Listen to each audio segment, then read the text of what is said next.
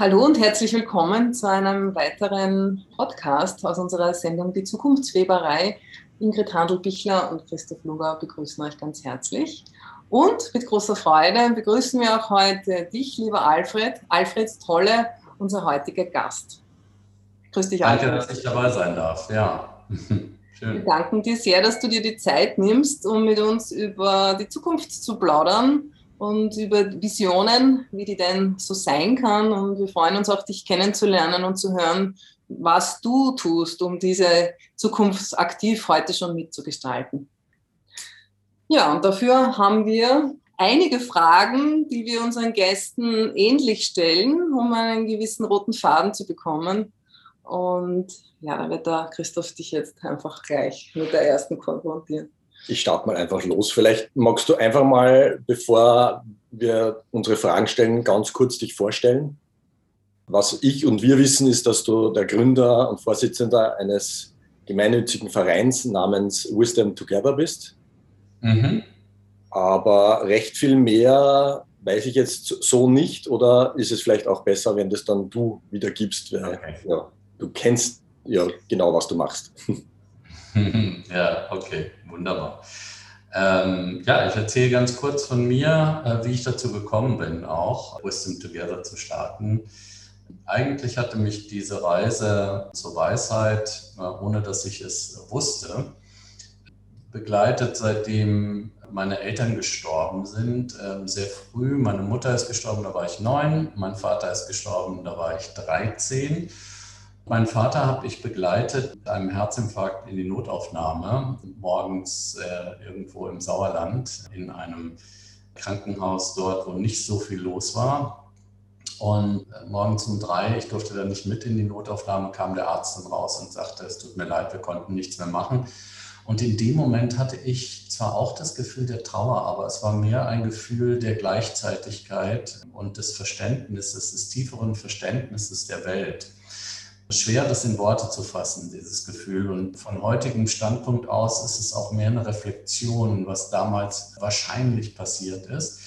Aber dieses Gefühl und dieses Dinge verändern sich, ähm, hat mich mein Leben lang begleitet. Und war auch, glaube ich, sehr maßgeblich, diese Erfahrung für meine Entscheidungen, die ich dann getroffen habe in meinem Leben. So bin ich dann weiterhin zur Schule gegangen. Ich habe in einem kleinen Dorf wo ich gewohnt habe. Ich hatte einen Vormund natürlich. Meine Tante, die hat ein paar Kilometer weiter gelebt und wir haben uns noch einmal die Woche getroffen und ich habe dann sehr früh schon eine Wohngemeinschaft gegründet und habe äh, ausprobiert, wie man die Welt verbessern kann. Wir haben selber Brot gebacken damals in den Ende der 70er, Anfang der 80er Jahre. Und das war schon sehr revolutionär. Wir haben zusammen Tee getrunken, diskutiert, wie man die Welt verbessern kann. Und ich habe mich da politisch auch ein bisschen engagiert mehr lokal, also ein freies Jugendzentrum wollten wir dort gründen und wir haben uns für Lehrer eingesetzt, die aus, der, aus dem linken Bereich kamen, die dann nicht verbeamtet äh, werden sollten, weil sie daher kamen. Wir haben uns dann dafür eingesetzt, dass das dann doch passiert. Und solche Sachen habe ich schon sehr früh gemacht. Dann bin ich auch mit elf Leuten zusammen auf einen Bauernhof gezogen und habe ähm, damals schon ökologische Landwirtschaft probiert und wir waren elf. Zwei davon, ein Freund und ich, waren dann diejenigen, die sozusagen die Küche aufgeräumt haben, geputzt haben, auf dem Feld standen und noch gearbeitet haben. Während die anderen so gesagt haben, naja, also take it easy, ja. und äh, so habe ich, so hab ich auch diese Erfahrung machen dürfen und habe dann irgendwann gesagt, okay, mh, hm, die Zeit war schön, aber jetzt äh, gehe ich mal in die Welt. Bin nach Amerika gefahren, ähm, Dreivierteljahr, habe dann eine Reise nach Amerika gemacht, bin wiedergekommen, habe studiert und habe Sport studiert und Theater, weil ich Schauspieler werden wollte. Und damals war die Zeit von Pina Bausch und Schwarzes Theater in Polen, Gotowski-Theater, Odin-Theater in Norwegen. Und wir hatten damals Kontakte dazu und haben versucht, Archetypen in uns durch physische Arbeit zu erfahren und die auf die Bühne zu bringen. Wir haben mit Kandinsky gearbeitet, der Farbenlehre, Philipp Glass, also Musik auch, der Kandinsky vertont hat und so. Also haben schon in der Richtung gearbeitet. Und ich habe dann ein Stipendium bekommen, das mich nach Japan brachte. Und in Japan, um über das japanische Theater, Kabuki-Theater, meine Diplomarbeit im Sportstudium zu schreiben, was ich dann gemacht habe. Und in Japan selber bin ich dann zum Zen-Buddhismus gekommen, weil an jeder Ecke in Japan steht ein Tempel rum und der Buddhismus und die Meditation ist da sehr alltäglich verankert. Es ist nicht so, wie in Deutschland es damals war, äh, dass die Leute sagten, oh, ich bin äh, transzendental unterwegs und ich meditiere, sondern das waren Leute, die gingen ins Büro, danach gingen sie in den Tempel, haben sich eine Stunde vor die Wand gesetzt, dann haben wir einen Tee zusammen getrunken, haben so ein bisschen gesprochen.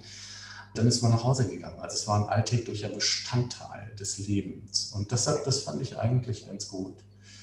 Und bin dann von dort aus, als ich zurückging, sagte mir mein Priester, mit dem ich viel zu tun hatte in dem Tempel, der gab mir so einen Spruch mit, es gibt kein richtig und falsch, es gibt kein gut und böse, was für mich damals schon etwas war, was mich irritiert hat, aber auch sehr stark begleitet hat, weil für mich war damals die Welt sehr klar eingeteilt in, in gut und böse und richtig und falsch.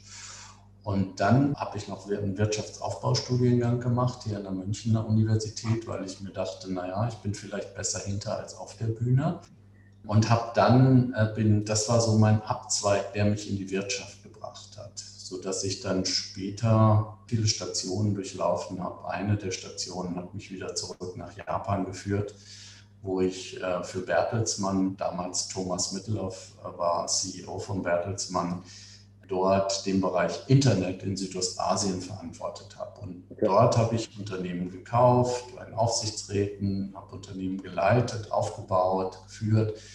Aber eigentlich so wie im Theater. Mein Theaterlehrer hat immer gesagt, er war Italiener, kam von der Commedia dell'arte und hat gesagt, naja, Alfred, die Bühne ist das Leben und das Leben ist Theater oder Bühne. Und dann, wenn ich in Aufsichtsratssitzungen gegangen bin, habe ich immer so gesagt, naja, welche Rolle habe ich denn jetzt gerade mal wieder? Und äh, habe diese Rolle eingenommen. Ja. Und die, das hat mich eben nach Japan geführt, wo ich Unternehmen aufgebaut habe. Dann war ich im Aufsichtsrat von einer koreanischen Firma, die hat ein Unternehmen in Boston, Massachusetts, Amerika gekauft und das hat mich dann nach Boston geführt, wo ich dann diese Firma leiten durfte für eine Zeit lang. Dort habe ich dann Otto Scharmer kennengelernt, habe mit dem gearbeitet, viel ähm, Bob Keegan in Harvard und habe so diese entwicklungspsychologischen Modelle kennengelernt, habe NLP-Ausbildung gemacht und habe immer versucht, diese Art von Entwicklungspsychologie und Verständnis des Menschen in der psychologischen Art und Weise, aber auch in seiner spirituellen, in einer seelischen Präsenz mit in meine Arbeit einzubinden. Und später dann bin ich zurückgegangen nach Deutschland. Meine Familie war zu dem Zeitpunkt schon in München. Ich bin also sozusagen gependelt von Boston nach München. Und dann wurde ich von Google gefragt, ob ich nach Dublin gehe und dort Skandinavien und Benelux verantworte. Das habe ich dann gemacht. Ähm, es war auch eine Geschichte, wo ich vorher einen Vision Quest gemacht habe, um, um mich zu fragen, ist das der richtige Step, den ich hier mache? Und wenn ich den mache, wofür und warum mache ich den? Also in diese Reflexion zu gehen. Und ich habe Google als Plattform benutzt und viele schöne Projekte machen dürfen dort, außer das, was ich dort eigentlich, wofür ich eingestellt war, für Marketing und Sales. Aber das hatte ich damals meinem Chef auch schon gesagt. Wir sind nach wie vor gute Freunde.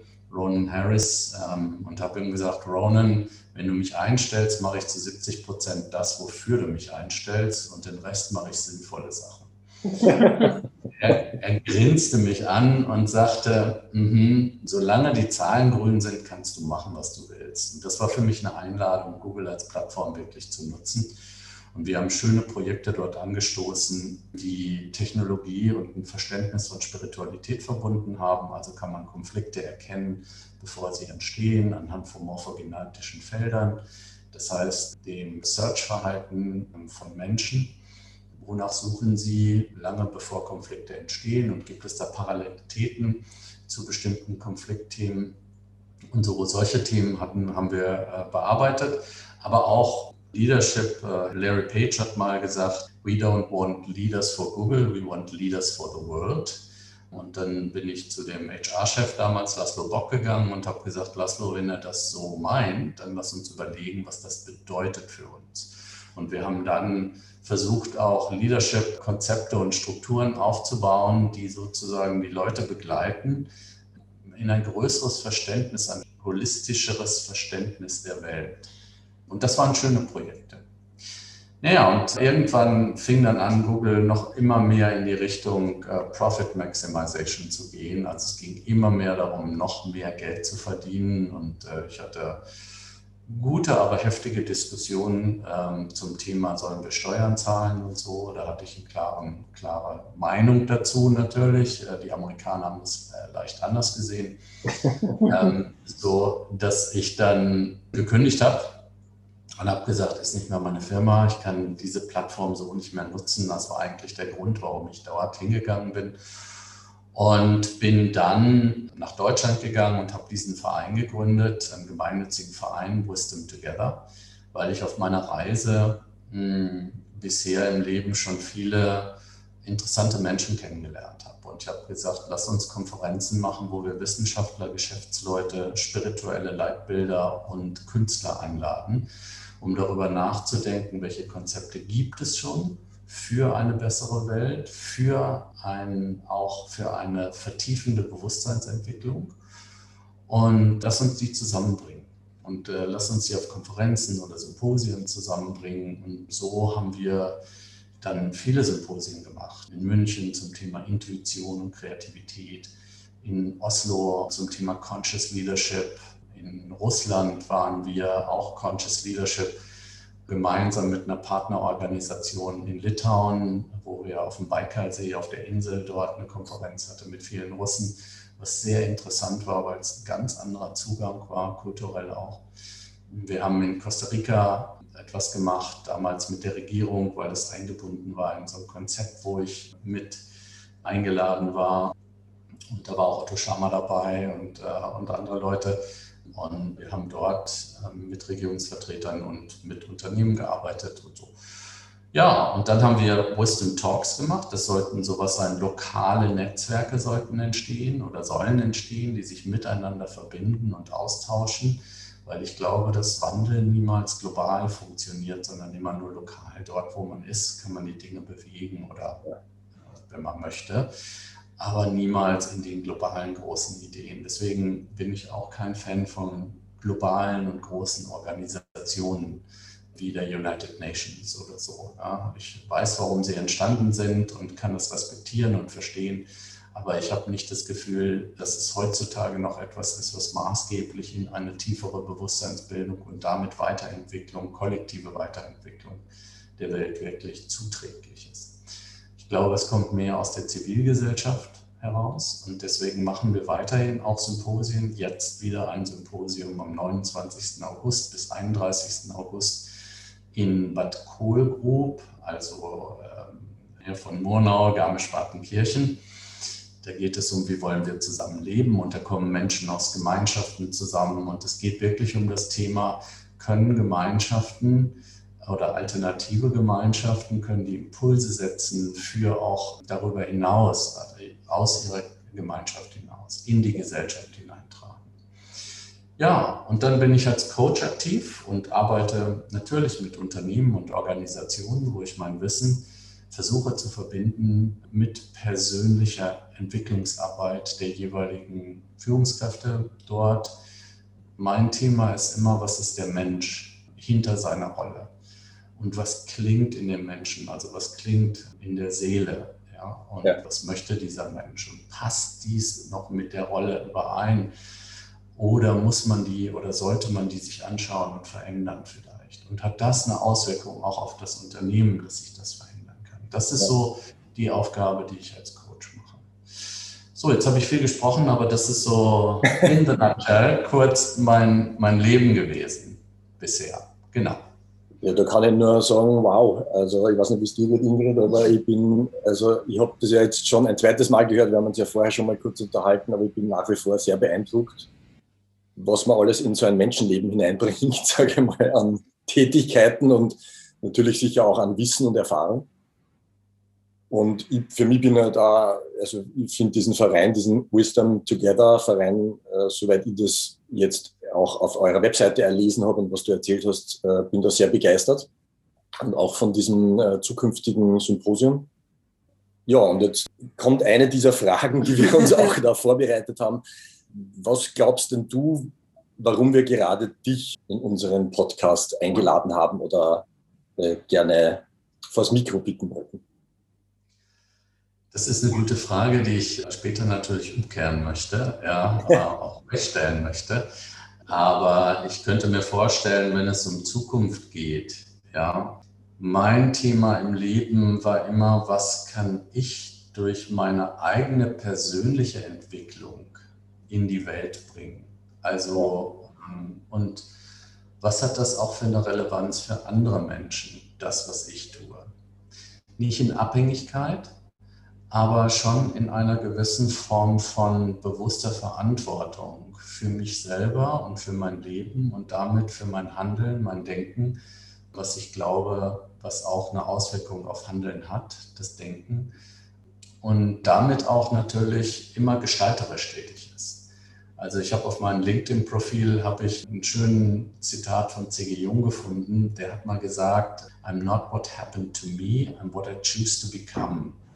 Und das ist, das halte ich, das ist so ein bisschen so ein Leitsatz für mich auch, weil viele Menschen gerade in diesen Tagen auch anfangen, Verantwortung abzugeben oder eben andere für das eigene Leiden, für das eigene Sein verantwortlich zu machen.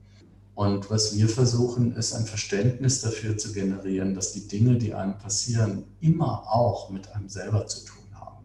Das Schöne war, ich hatte auf einer Konferenz war mal der Vorstandsvorsitzende von einer kleineren deutschen Bank, hier der Sparda-Bank, Helmut Lind, und ist ein herausragender Manager, weil er seine persönliche Entwicklung und die Erkenntnisse daraus auch in die Strukturen seines Unternehmens gebracht hat. Und er hat mir mal gesagt, äh, weißt du, Alfred, wenn ich mit meiner Frau streite, bin ich immer dabei. Und das ist, das hört sich banal an, aber das ist eigentlich ein sehr tiefer philosophischer Grundsatz. Das heißt, alles, was ich erlebe, hat was mit mir zu tun. Und in dem Sinne ist Zukunftsgestaltung auch immer verbunden mit der persönlichen Entwicklung.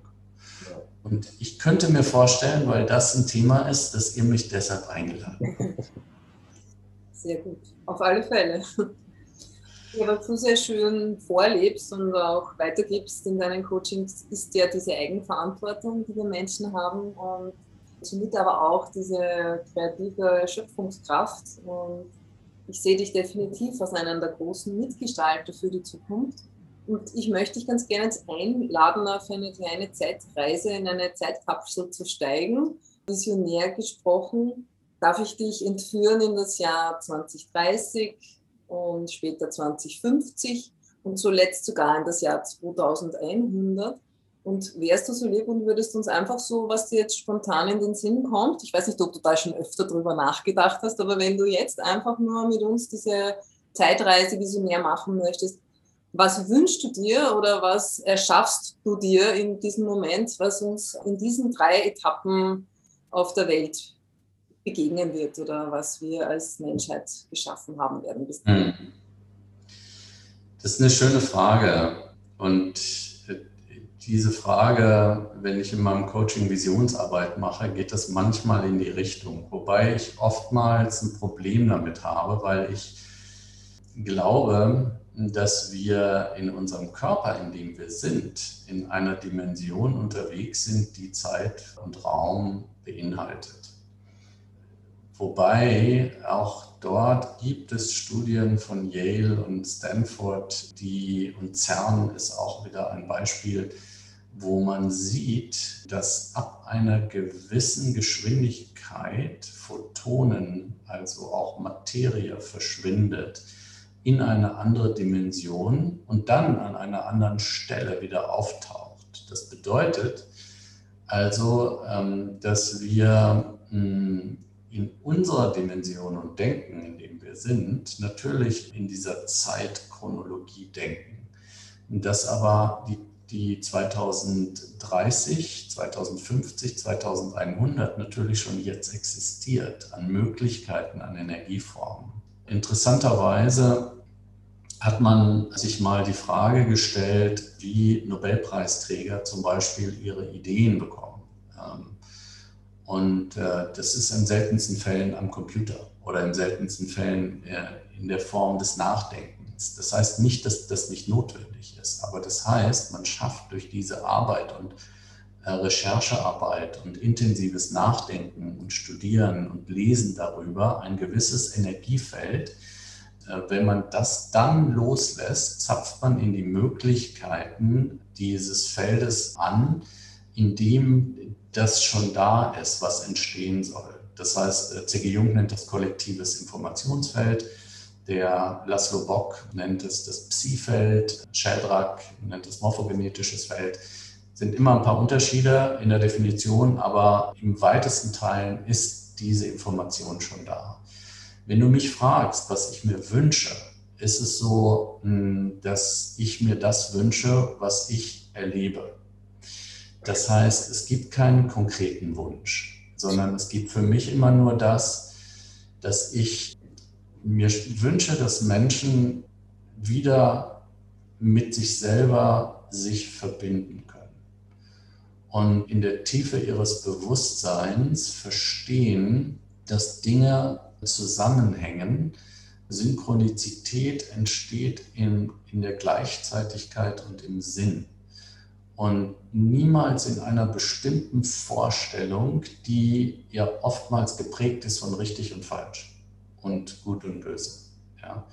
Das sehen wir gerade in der Corona-Zeit ganz extrem, hm, dass viele Menschen haben hier eine Meinung ja, ähm, zu bestimmten Themen und sind fest davon überzeugt, dass das die richtige Meinung ist und grenzen eben die anderen aus, die diese Meinung nicht haben.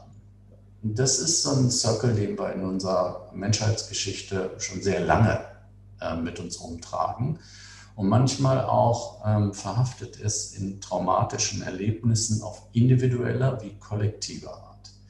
Das heißt, wir kommen aus diesem Circle nicht selbstständig raus. Deswegen ist es so, dass es wichtig ist, dass es Menschen wie euch gibt, die Leuten ermöglichen, Dinge vielleicht zu erfahren die, wo sie selbst in ihrem Circle, in dem sie sich bewegen, in ihrer Story, in der sie verhaftet sind, vielleicht nicht draufgekommen wären. Oder auch im Coaching oder auch einfach in der, in der menschlichen Miteinander ist es wichtig, dass man äh, diese Art von Kommunikation, die manchmal ohne Worte passiert, diese Verbindung, dass man äh, versteht, dass dort Veränderung stattfindet. Und dass diese Veränderung, wenn sie mit, mit einem selber innerlich in der Reflexion verankert ist, immer dazu führt, dass auch man das sozusagen in die Welt trägt. Ja, die Amerikaner nennen das We Create Wipes, ja, wie diese Schmetterlingstheorie. Ne? Also ein Schmetterling steigt hier auf, ja, in St. Pölten steigt er auf und in China äh, fängt es an durch die Schwingungen, die er hier in die Luft gesetzt hat, dass dann ein Taifun oder sowas entsteht. Ne?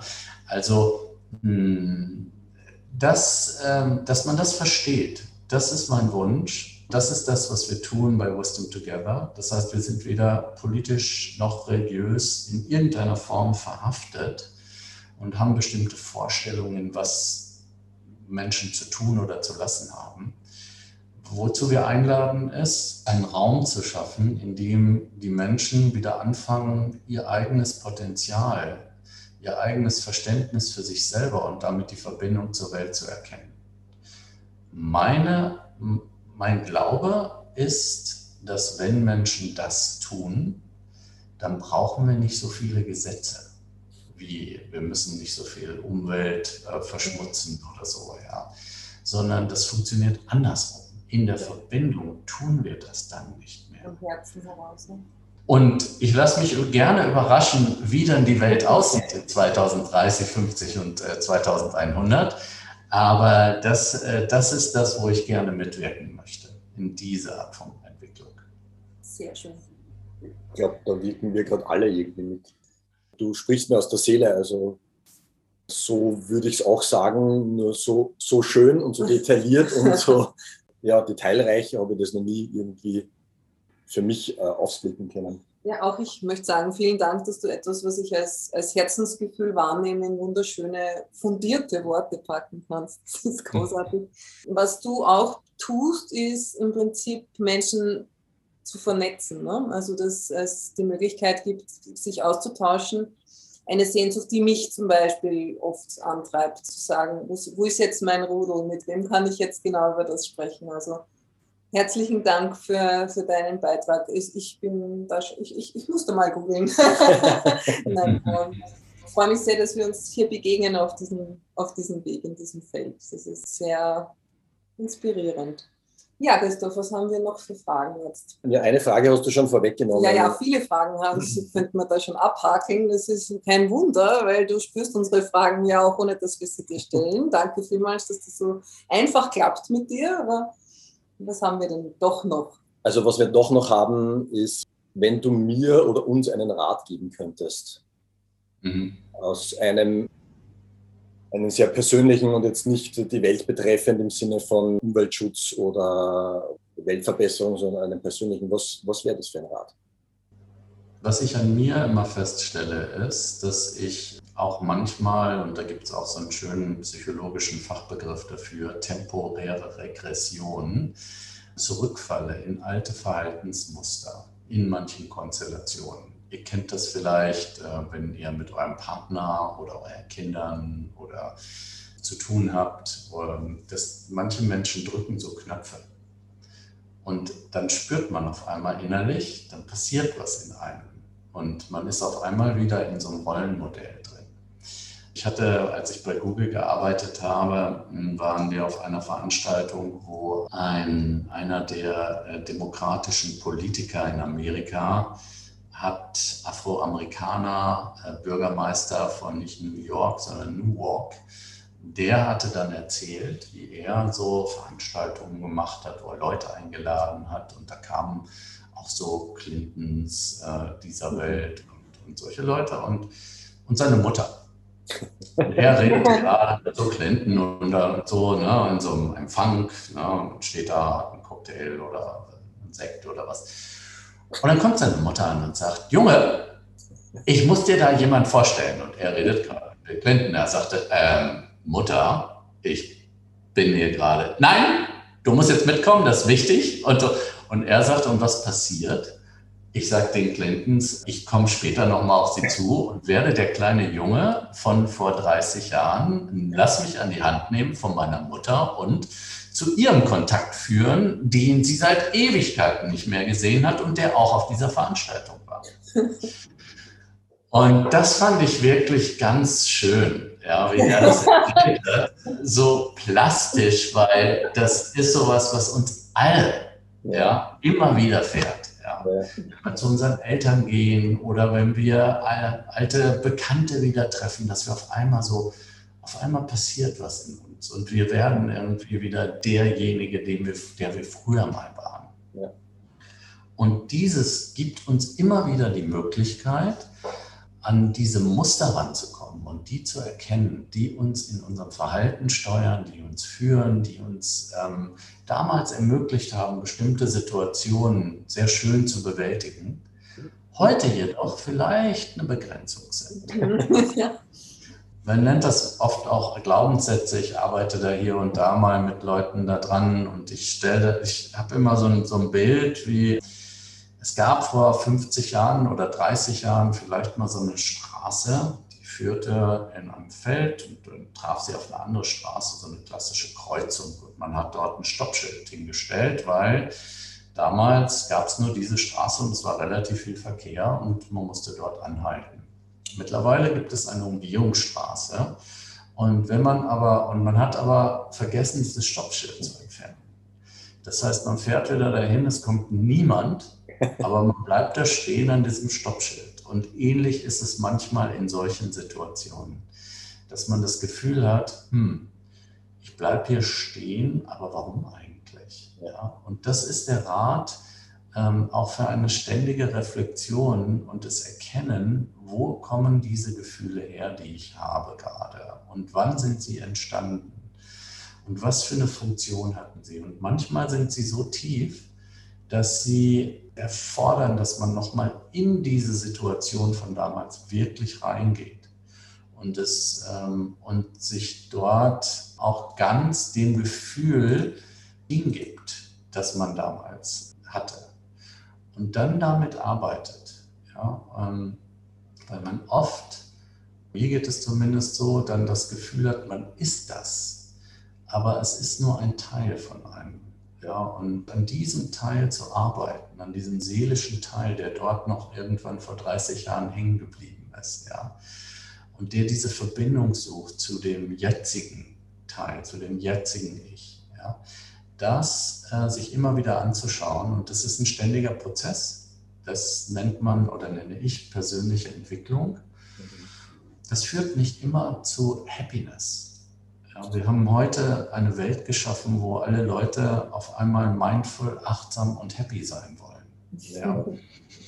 Mm, und das sehe ich ähm, sehr kritisch, weil ich glaube, es geht nicht darum, mindful, achtsam und happy zu werden, sondern es geht darum, selber zu erkennen, wer man ist und wo seine Gefühle herkommen und da schon in diese Form von Achtsamkeit reinzugehen mit sich selber und dadurch entsteht eigentlich eine Sensitivität, die es ermöglicht, mit anderen Menschen und Lebewesen oder Leben allgemein anders und meiner Ansicht nach besser umgehen zu können. Das führt aber nicht dazu, dass man immer happy ist. Ja, es ist keine Droge und es ist auch kein Dopamin oder dass viele Leute machen Dinge, dass ihr Dopamin, also dieses Hormon ansteuern, was sozusagen zu glückseligen Gefühl führt. Darum geht es nicht.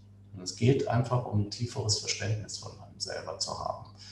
Und äh, Leute, die einfach eine tiefe Entwicklung gemacht haben in ihrem Leben, sind nicht Leute, die immer glücklich sind. Ich durfte das mal erfahren, als ich den Dalai Lama treffen durfte in, in Indien, weil ich dort eingeladen war von einem guten Freund, der dort in diesem indischen Settlement Mongot, eine Stunde südlich von Mumbai, eines der größten tibetischen Settlements. Und dort ist mein Freund aufgewachsen, hat dann später ein Stipendium gekriegt, ist nach Amerika gegangen und ist heute Investmentbanker dort in New York, in der Tat, äh, von der Bank of Tokyo, macht aber sehr viel, um die in diesem Settlement sozusagen eine Infrastruktur hinzustellen. Das heißt also, er ist Investmentbanker für große Infrastrukturprojekte. Also die machen so Windräder und Energieerzeugungsprodukte und so weiter. Und das Geld, was er verdient, äh, gibt er zum großen Teil dort in dieses Settlement wieder rein. Und er hatte mich dann eingeladen, als der Dalai Lama dort, der hält alle zwei, drei Jahre, jetzt vielleicht nicht mehr, weil er schon ein bisschen älter ist, aber vor ein paar Jahren noch immer so Reden oder Speeches und äh, dort war ich dort und wir hatten die Möglichkeit auch einer kurzen privaten Audienz. Und da habe ich gesehen und gespürt, das ist ein Mensch mit einem tiefen Bewusstsein, aber nicht ein Mensch, der immer happy ist. Ja? Also das, darum geht es auch so nicht. Ne? Das war für mich schon eine gute Erkenntnis damals und die ich machen durfte. Und das, äh, das ist so, das, glaube ich, wird heute oft verwechselt ja, ich glaube auch, dass Instagram und Co. dazu beitragen, dass wir alle immer nur happy sein dürfen mhm. oder sollen und immer nur schön ja. und gut gelaunt. Ja, diese Bilder, die einem vermittelt werden, ja, die auch immer wieder in so eine Art von richtig und falsch und gut und böse führen. Ja, wir haben ja, also gerade die, die Pandemie hat uns ja wirklich nochmal gezeigt, auf welcher psychologischen Ebene hm, viele unserer sogenannten Führungspersönlichkeiten stehen. Ja. Die sehr klar bestimmte Positionen sehr brutal meiner Ansicht nach durchgebracht haben, ohne die Größe zu haben, sich mit alternativen Ideen, Möglichkeiten und Formen auseinanderzusetzen. Was dazu geführt hat, dass wir, was wir sehen, ist, dass es eine sehr starke psychologische depressive Tendenz gibt in unseren Gesellschaften, ja, gerade bei Kindern. hat man festgestellt, dass die Depressionsrate steigt, dass die Selbstmordrate auch steigt. Ja. Die psychologischen Praxen sind, sind überfüllt. Ja.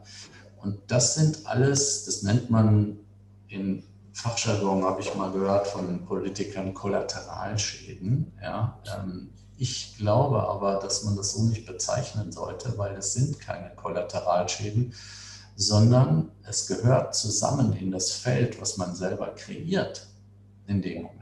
Das heißt, wenn man dieses Verständnis hat, käme man vielleicht zu anderen Entscheidungen. Aber dieses Verständnis ist eben in weiten Teilen nicht da. Was mich manchmal auch wirklich verwundert. Also ich wusste, ich sitze dann davor und denke, hä? Wie kann man in so einer Position so etwas denken und sagen? Das ja. ist für mich völlig unverständlich. Aber ist anscheinend so und große Teile der Bevölkerung denken zum Teil auch so. Ich musste wirklich zum Teil mit Erschrecken feststellen, wie Freunde von mir, äh, wirklich gute Freunde, gebildet, ähm, viele haben ihren Doktor, haben im Ausland studiert und so, und wo wir uns über viele Themen auseinandersetzen konnten. Aber bei dem Thema Corona war es schon dann eine, eine Frage von mir, hat dazu geführt, dass es ein sehr aggressives Miteinander auf einmal wurde. Ja. Und das irritiert mich so. Wir haben eine Gesellschaft geschaffen, die sehr gespalten ist im Moment.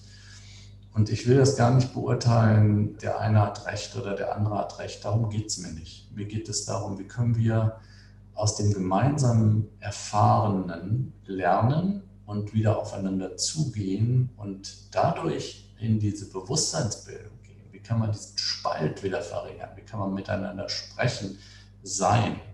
Und darum geht es auch, das ist ein Thema unseres Symposiums, wo wir sagen, wie können wir, wie können wir in dieser Form, in der wir dort leben oder die Menschen dort leben, wie können Impulse geschafft werden? Und der Helmi Abuleish, der kommt ähm, zu dem Symposium aus Ägypten, denn sein Vater hat in den 70er Jahren in Wien Landwirtschaft und äh, studiert, hat seinen Doktor dort gemacht, ist dann zurückgegangen nach Ägypten und hat in den 70er Jahren dort in der Wüste eine biologische Landwirtschaft aufgemacht. Und es ist mittlerweile, die haben ihn alle für verrückt erklärt und haben gesagt, was soll das denn? Ja, äh, und mittlerweile leben dort 2000 Leute, die haben eine eigene Universität für biologische Landwirtschaft, die haben einen Think Tank, die haben Schulen, die haben und sie haben mehrere Unternehmen gegründet, die alle nachhaltig sind. Und da geht es wirklich darum zu sehen, die nennen das äh, Economy of Love, ja, ähm, was aber sehr konkrete, wirklich konkrete, wie man in der Business-Sprache sagt, KPIs auch dahinter liegen, also dass man die messen kann, die Ergebnisse, äh, was für uns in unserer Gesellschaft ja so wichtig ist. Und solche Leute kommen und sagen dann, okay, wie habt ihr das gemacht? Wie habt ihr das Unmögliche möglich gemacht? Was für ein Bewusstsein stand dahinter? Welche Sachen sind da und welche Fragen tragt ihr jetzt noch mit in eurem Herzen? Und diese Art von Auseinandersetzung wünsche ich mir ähm, auf einer größeren gesellschaftlichen Ebene. Ja www.wisdomtogether.com ist jetzt mal deine Homepage für alle, die jetzt auf den Geschmack gekommen sind und da noch tiefer eintauchen wollen. Das Symposium findet wann statt? Das Symposium findet vom 29. August, das ist ein Sonntag, fangen wir um 17 Uhr an mit einem Kennenlernen und einer musikalischen Begleitung auch. Und dann der 30. und 31. sind dann zwei vollständige Tage wo es Impulsvorträge gibt, wo es aber auch äh, Körper, Stimme, Meditationsworkshops gibt, wo es ein tiefes Kennenlernen und Vernetzen auch gibt und wo es einen Austausch in Richtung World Café zum Thema Ideen, welche Richtung wollen wir gehen, gibt. Und das in einer wunderschönen Landschaft vor Alpenland. Aber das ist, äh, wir hoffen, dass das Wetter mitspielt, sodass die Leute auch schwimmen gehen können auf, das, auf so ein kleines kleinen Hügel, das Hörnle gehen können, so 1200 Meter. Und wir die Natur auch mitnutzen können. Und wie kann ich mich anmelden? Kannst du das auch vielleicht noch kurz sagen? Ja, die Referenten sind auf der Webseite. Wenn man auf diese www.wisdomtogether.com geht, ein bisschen runterscrollt, dann sieht man diesen orangen Balken. Da draufklicken, dann landet man bei dem Event. Der findet dieses Jahr wirklich nur auf Deutsch statt auch. Wir haben normalerweise immer bilingual, Englisch und Deutsch, diesmal aber nur auf Deutsch. Und dort sieht man die Referenten und anmelden kann man sich, indem man sich einfach ein Zimmer bucht im Science Hotel. Das ist ein bio-veganisches Seminarhotel. Wir selber, Wisdom Together, nehmen keine Eintrittspreise. Man kann dort im Science entweder zelten man kann ein Einzelzimmer und ein Doppelzimmer buchen in unterschiedlichen Kategorien und dann in dieser Zeit, wenn man das macht, dann ist man dabei. Wir würden uns natürlich wünschen, dass wenn Menschen unsere Arbeit honorieren wollen, können sie eine kleine Spende geben. Das ist gut, aber ansonsten ist man dabei, wenn man dort ein Zimmer oder einen Zeltplatz gebucht hat. Sehr gut. Wir werden auf alle Fälle in den Shownotes die Webseite und auch den Anmeldungslink alles reingeben. Wunderbar. Man das dann einfach anklicken kann und findet. Dann, lieber Alfred, wollen wir uns ganz aufrichtig bei dir bedanken für die wertvolle Zeit, die du mit uns jetzt online verbracht hast.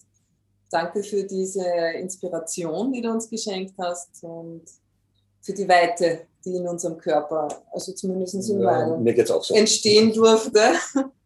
Es ist eine wunderschöne Begegnung und wir freuen uns, dass du das tust, was du tust. Vielen lieben Dank. Das kann ich nur zurückgeben. Ich finde das sehr schön, was ihr macht und ihr habt eine, ihr habt eine tolle Art, auch in, in so einen Dialog einzusteigen. Ich freue mich auf eine persönliche Begegnung auch. Das werden wir machen. Ja, dann Dankeschön und vielleicht bis zu einem nächsten Mal. Genau, bis zum nächsten Mal. Okay. Alles klar. Also, Servus. Ciao. Und danke fürs Zuhören.